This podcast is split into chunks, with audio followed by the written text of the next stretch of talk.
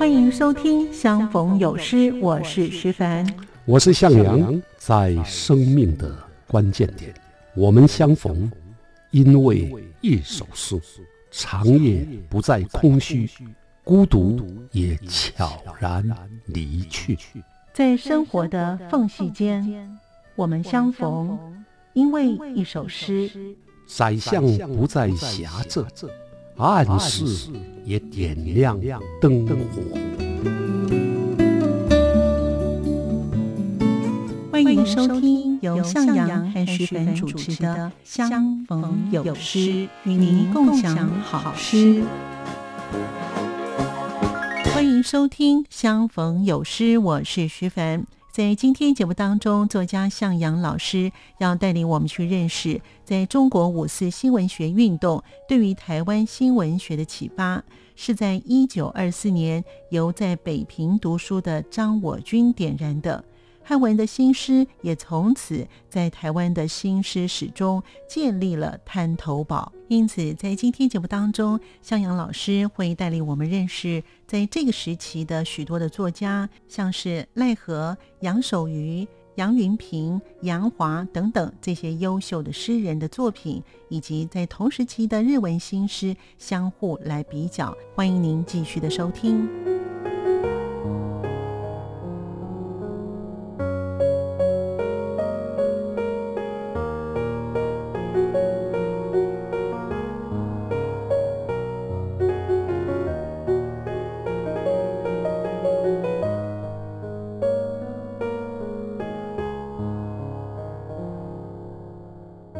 都是台湾新诗发展过程当中初期的主流。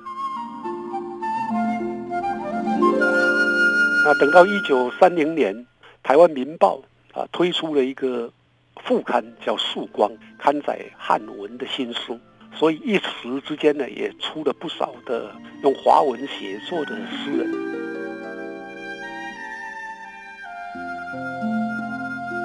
奈何啊？有台湾新闻学之父的美称，他主要是小说，但是他的诗的作品也相当丰富。他写传统旧诗，也写新诗。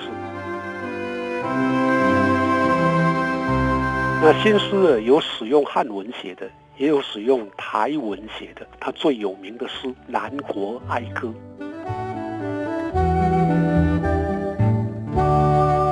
欢迎收听《相逢有诗》，我是徐凡。我是向阳。哇，今天呢是我们相逢有事的第二集哦。今天我们要请向老师，要让我们了解的是日文、汉文还有台文的三声真名，是吗？老师是的，三声有幸啊，三种声音啊，互相交杂。啊，我们上一集啊已经介绍了这个台湾新诗发展初期的日文书写。对，那这个部分是从追风王白渊。一直到一九三零年代，嗯，还有陈其云啊，他出版过诗集《热流》，啊，水印平，也就是杨志昌，他出版的日文书呃诗集《热带雨》。另外还有盐分地带的诗人啊，像郭水潭，嗯，啊，他们都是日文诗人。那日文写作可以说一直都是台湾新诗发展过程当中初期的主流。中国的五四新文学的运动对台湾难道没有影响吗？老师，当然也有啊。你我们要了解中国五四新文学运动啊，对台湾新文学的启发啊。那在新诗的部分呢，最早是一九二四年由当时在北平，也就是今天的北京读书的张我军点燃。是。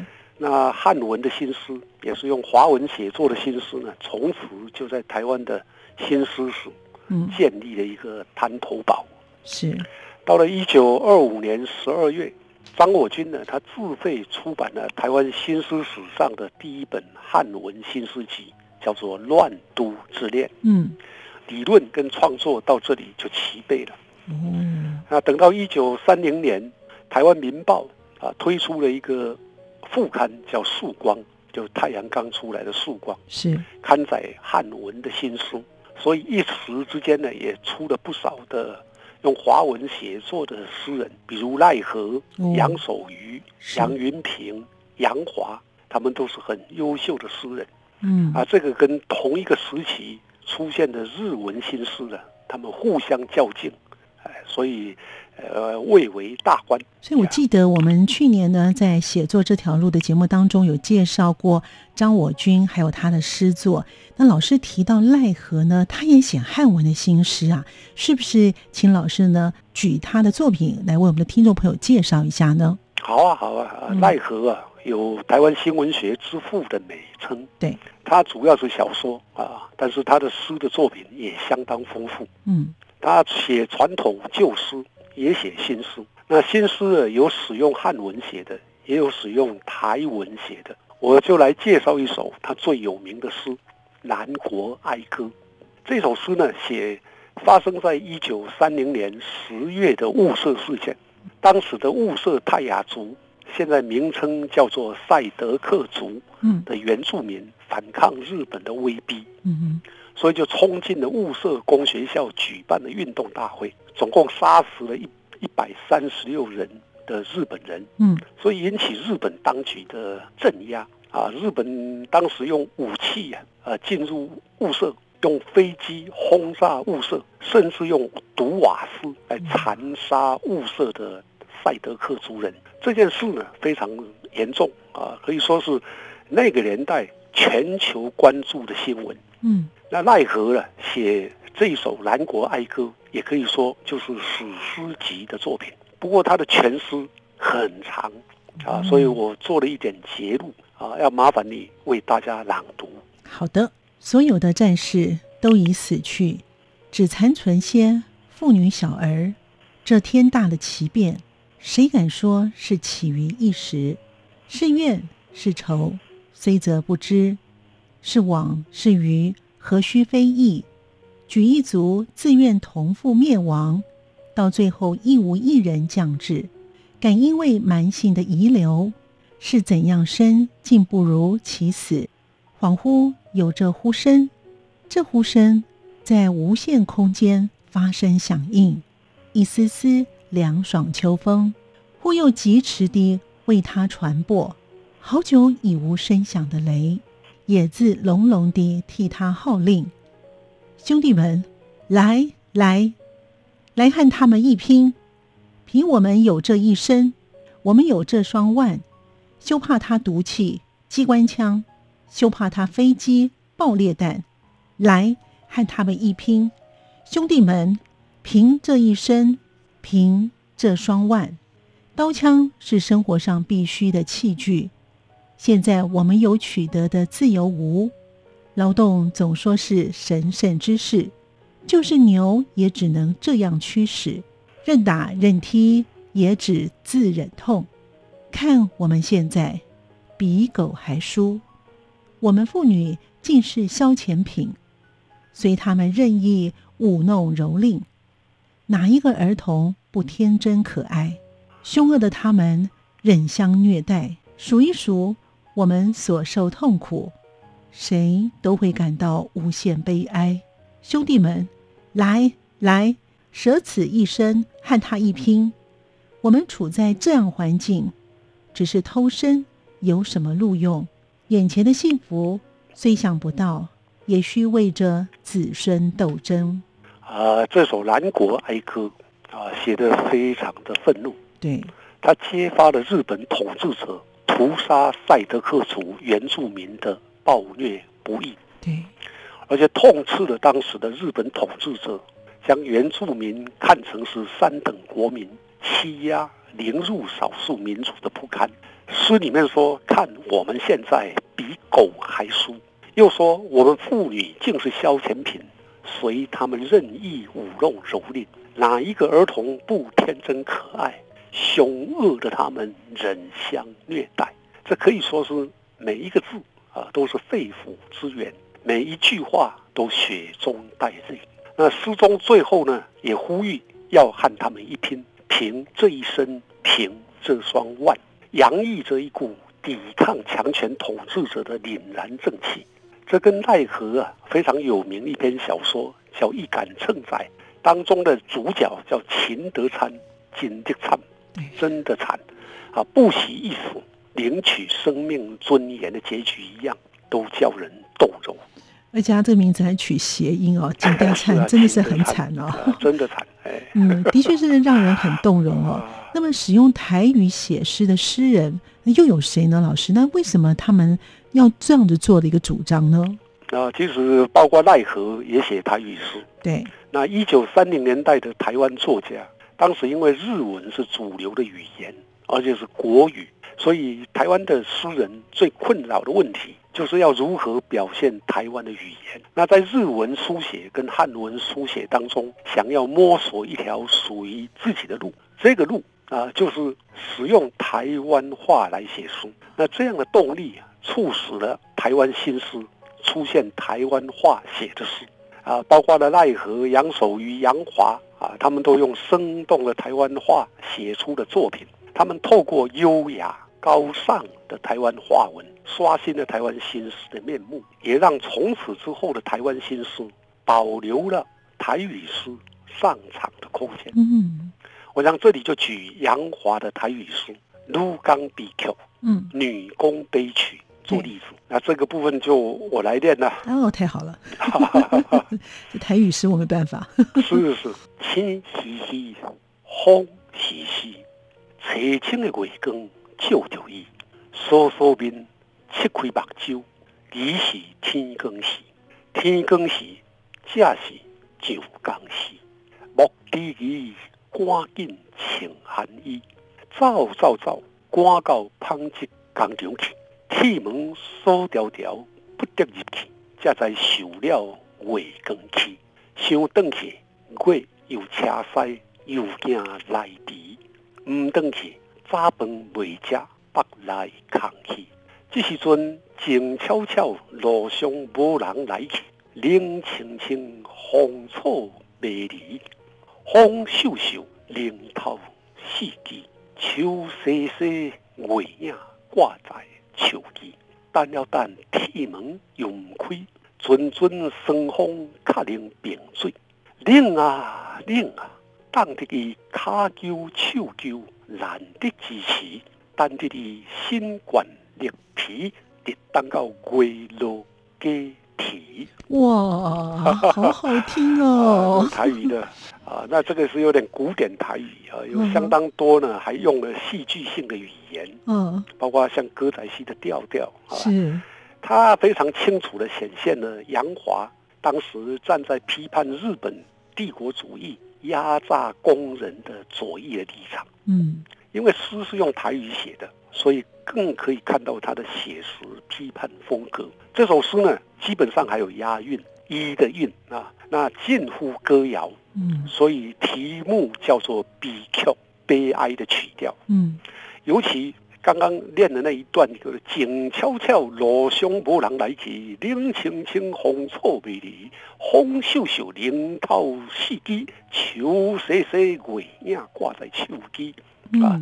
我是用广播剧的方式来练的话，没错。啊，他更可以看到民间戏曲的深厚影响，感觉像说书，嗯。啊，用唱的也可以啊，这使得他的这首诗能够脱出生活话语的局限，也就是它不只是生活中使用的台湾话啊，它也还带有戏剧里头台湾话，他开创了台语文学的深厚格局。我们先休息一会儿，马上回来。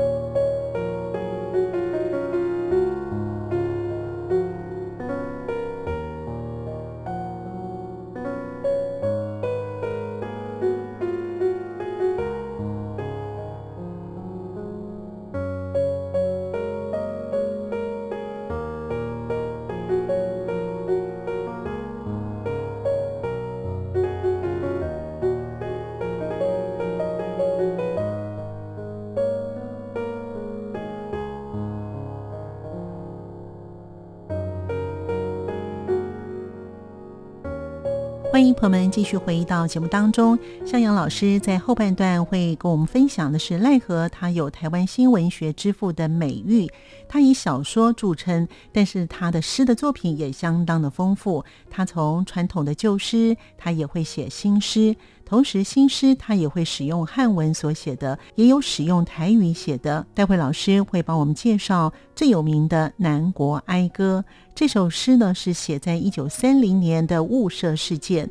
当时的雾社的泰雅，就是现在的赛德克原住民，他们反抗日本人，他们也受到了威胁，他们冲进了雾社公学校办的运动大会。杀死了一百三十六名的日本人，引起了日本当局出兵镇压等等。当然，日本人也不甘示弱，他们以武器作战、飞机轰炸，甚至以毒瓦斯来残害赛德克族人，也引发了全世界的关注跟谴责。还有，在日文新诗殖民地当局鼓励之下呢，有了蓬勃的发展。其中最重要的诗社就是就是杨志昌所创立的风车诗社，也有一些动人的作品。我们继续聆听向阳老师与我们分享《南国哀歌》，也可以说就是史诗级的作品。那在日文书写跟汉文书写当中，想要摸索一条属于自己的路，这个路啊，就是使用台湾话来写书。一九三七年，因为日本总督府废掉了汉文，叫杨次长啊，他创立的风车诗社，他们也是啊台湾超现实主义的先行者。像诗中刚刚我念的那个荒草、月影、霜风啊、红臭、尾亚、松风，嗯啊，这些意象的语言也铺陈并且暗喻了殖民地台湾人的处境。所以说，这是每一个字都带着血跟泪的诗，是也是每一句都含着悲酸的曲调。嗯，尤其老师念出来，哇，那个意境全部都想象到了。虽然是念闽南语。这是念虽然是念闽南语，但是我们都有那个意境，都有那个画面了。是是，太好了，谢谢。嗯 呀，那之后呢？之后一九三七年，因为日本总督府废掉了汉文，所以整个台湾从一九三七年呢，汉文就不得使用，也就是华文、中文。是。那台湾文坛呢，从此进入了全面的日文书写的历程，总共达八年之久。所以这八年都只能用日文写作啊！在这个阶段当中，有一些重要的代表的诗人跟诗作，是不是也可以请老师呢为我们听众朋友介绍一下呢？好的啊，这个阶段呢，日文新诗呢，因为殖民当局的政策，所以有了蓬勃的发展。那其中最重要的诗人是水印平，嗯，也就叫杨次昌啊，他创立的风车诗社是。他们也是啊，台湾超现实主义的先行者。水印平他早在一九三一年出版他的《热带雨诗集》的时候，嗯啊，就已经开始推动超现实主义。他主张啊，要联想、非要、意识的构图、思考的音乐性、技法巧妙的运用和维系的魄力性。魄力性呢，我们也可以叫做张力啊，就好像酒杯啊倒满了酒，嗯啊满了，但是不会溢出来，就叫张力。是啊，或者左右两方啊极度的拉扯，也是一种破力性，嗯，也叫张力。是，所以他强调超现实，是诗飞翔的异彩花苑。我们用这样讲啊，不如来读读他的代表作。他的代表作。最有名的叫尼姑，我也要麻烦你来朗读。是的，我很乐意。好，这个尼姑呢，她是这样写的：年轻尼姑的端端打开窗子，夜的湿气沉迷笼罩着，端端伸出白皙的胳膊，搂抱胸膛，在可怕的夜气中，神坛佛像俨然微笑着，端端的眼跟夜一样澄清，影子。极尽了，灯光整夜燃烧，被夜的秩序所惊吓的端端，走入虚妄的性之理念。我的乳房为什么比不上她的美？我的眼窝下面为何只映照着忘掉的色彩而已？红色玻璃的如意灯继续燃烧着，青铜色的钟漂浮着冰冷的灵魂。尼姑的正厅宛如停车场一样冷静，在红彩阴影，神像蠕动着，韦陀爷的剑亮出来，十八罗汉骑着神虎。端端合掌，失神地昏倒过去。跟黎明的钟爬起来的尼姑端端，线香与静香弥漫着。端坐着的端端，哭泣着，诵了一阵子经文。老母哟，老母！端端向神奉献了处女尼姑的青春。啊，你觉不觉得这首诗很美，但是很不容易了解？对，哈哈，这首诗呢，其实就是要写少女尼这个端端呢，嗯，从呃俗人啊，然后剃度出家变成尼姑啊的一个前一个晚上。那这一首诗呢，写这个端端内心的骚动啊，所以诗人呢，好像有意啊，用女尼就是尼姑端端的欲望，嗯，来。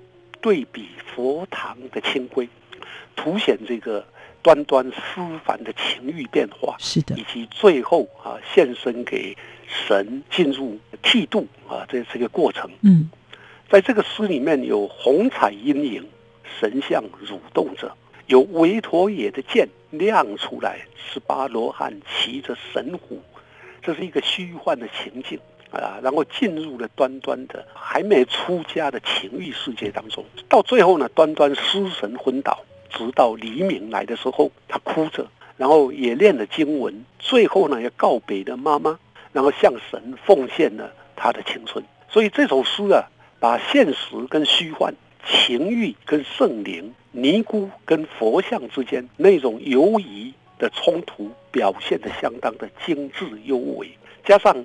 当中有很多鲜明的意象、情绪的搏斗，也表达出了纤细的感性，还有荒废的美。那这就颠覆了传统东方文化的保守跟内敛。所以，就算把这首诗放在今天来看。一样非常鲜丽，是凄美又动人。所以老师节目一开始就提到说呢，风车诗人一起出现的文坛的还有盐分地带的诗人。嗯，那为什么叫做盐分地带诗人呢？那他们的作品跟风车诗人又有什么样的不同呢？老师，好，那一九三零年代盐分地带呢，指的是今天的台南市啊、嘉里、北门、七股、学甲等区。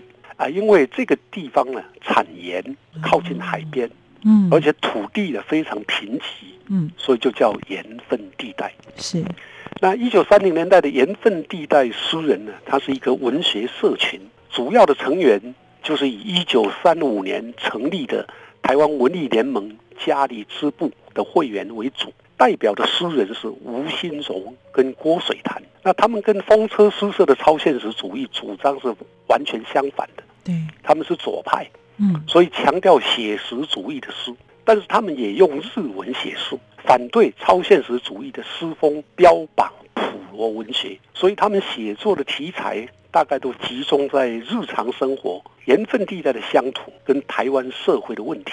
那比如非常有名的郭水潭，他写过一首诗，叫做《广阔的海》，写给要出嫁的妹妹，对，非常动人。是，我要麻烦你来朗读。好的，妹妹，你要嫁出去的地方是白色盐田，接着蓝海，在那广阔的中央突出罗列的赤裸小港街，那边露出来的家家的屋顶上。鸽子和麻雀都看不见，那边有盐分的干巴巴的土地上，没有森林，也没有竹丛。然而那边的海滨都有美丽的贝壳，像花散乱着。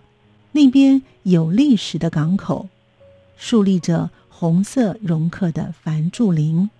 那边所有的巷道都刻有粗暴的脚印。惊奇那些粗暴的风景，耐着广阔有变化的生活，还有露出的屋顶，红绒客繁主，日日同样吼叫的季节风。妹妹，你小小的胸脯，想必会受伤吧？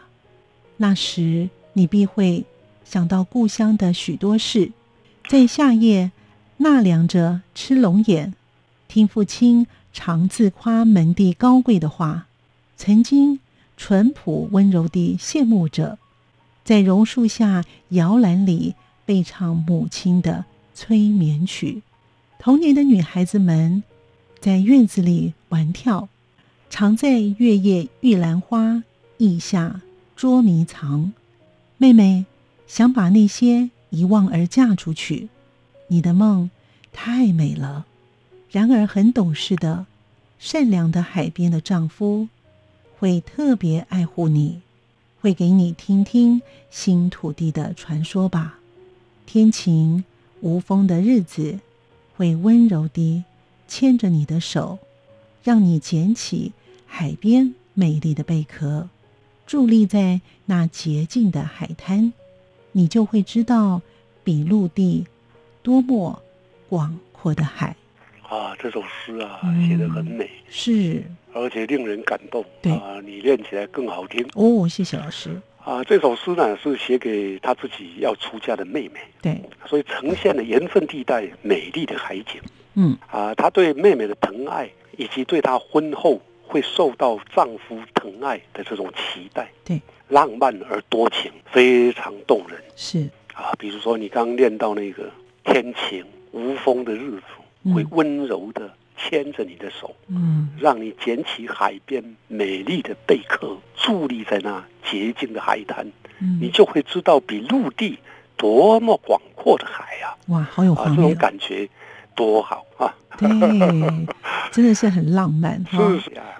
而且她也希望她妹妹结婚之后呢，可以受到她丈夫的疼爱哈。对，就是一个哥哥啊，对妹妹要出嫁到一个荒凉的所在啊，是的期待啊，也可以叫祈祷。嗯，他描述那个非常荒凉的地方，用粗暴的脚印、粗暴的风景，那来对照故乡里面呢，门第高贵，有兰花啊，有母亲的催眠曲啊，那种感觉啊，所以更加的强烈。对，真的是非常美的诗哇！其实相逢有诗呢，每一集介绍一位诗人，或是有一些综合性的这个诗作呢，我自己本身受益，我相信我们的听众朋友听起来也会觉得非常的美哦。而且呢，真正了解这些诗人在什么样的意境之下写了这些的诗作，哇！时间过得真的很快哎，我们的节目呢又要接近尾声了，老师有没有其他要补充的呢？啊，我们就补充，我们下一集要介绍一九四五年到一九四九年之间跨越语言的诗人，是啊，欢迎大家继续收听。所以今天的第二集的相逢有诗是向阳老师让我们认识了日文、汉文跟台文的三声真名。感谢您的收听，我们下次见。下次见，谢谢大家。是阳光，翅膀打开了世界之窗；是阳光，翅膀环绕着地球飞翔。